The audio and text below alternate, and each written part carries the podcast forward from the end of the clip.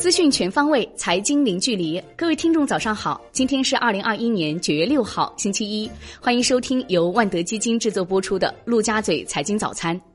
首先来关注热点聚焦：中共中央、国务院印发《横琴粤澳深度合作区建设总体方案》，明确发展促进澳门经济适度多元的新产业，构建与澳门一体化、高水平开放的新体系。方案提出，发展科技研发和高端制造业。大力发展集成电路、新能源等产业，完善企业所得税优惠政策，对合作区符合条件的产业企业减按百分之十五税率征收企业所得税；对在合作区工作的境内外高端人才和紧缺人才，其个人所得税负超过百分之十五的部分予以免征。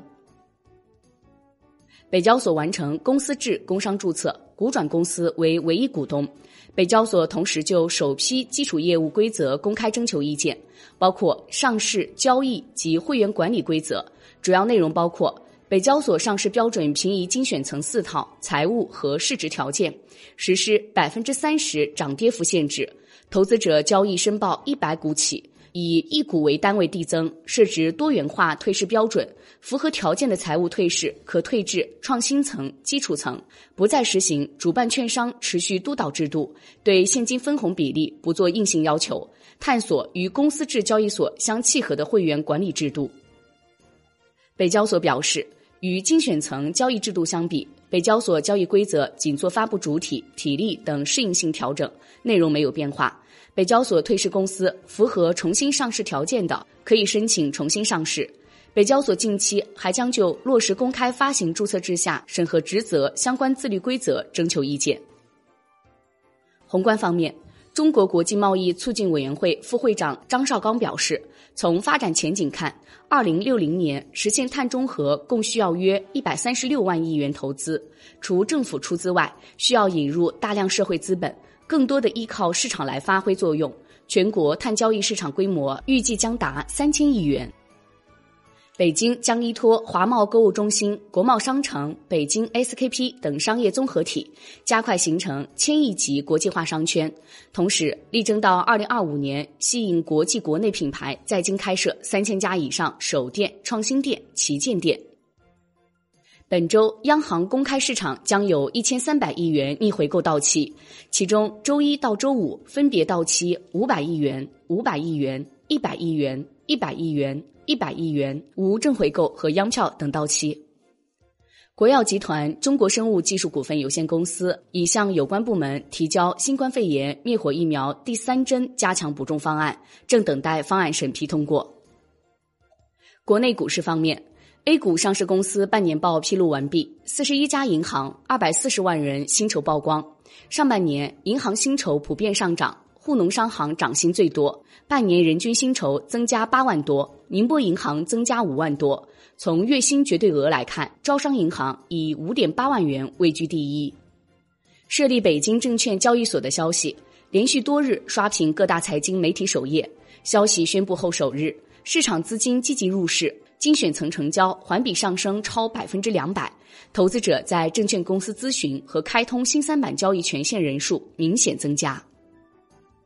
沪深两市本周将有三十八只股票面临限售股解禁，按最新收盘价计算，合计解禁市值为三百八十三点零六亿元，环比下降百分之六十六点四五。其中，福星软件等四只股票解禁市值超三十亿元，龙立德、固德威等六股流通盘将增加超百分之百。已有近四百年历史的张小泉将于九月六号在创业板挂牌上市，成为 A 股刀剪第一股。本周 A 股将有八只新股申购，其中创业板新股显盈科技具有肉签潜质，科创板新股纽威数控属于工业母机概念股，均值得关注。据中国基金报。今年不少外资巨头旗舰中国产品处于亏损状态，有明星产品亏损超过百分之二十。截至八月底，施宾管理的瑞银、卢森堡中国精选股票基金年内亏损幅度超过百分之二十。这支基金规模约一百零六点六四亿美元，为海外规模最大的中国股票基金之一。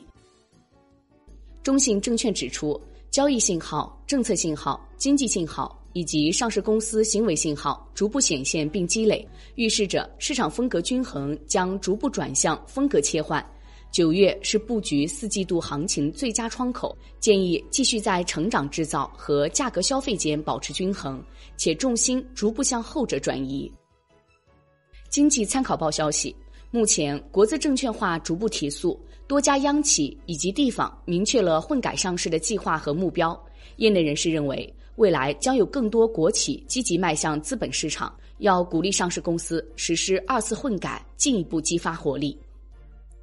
金融方面，据中国基金报，又一类创新产品有望打开公募基金资产配置新路径。目前，部分基金公司上报一类不高于百分之十比例投资公募基金的混合型基金，行业内对此高度关注，各家公司探讨是否进行布局。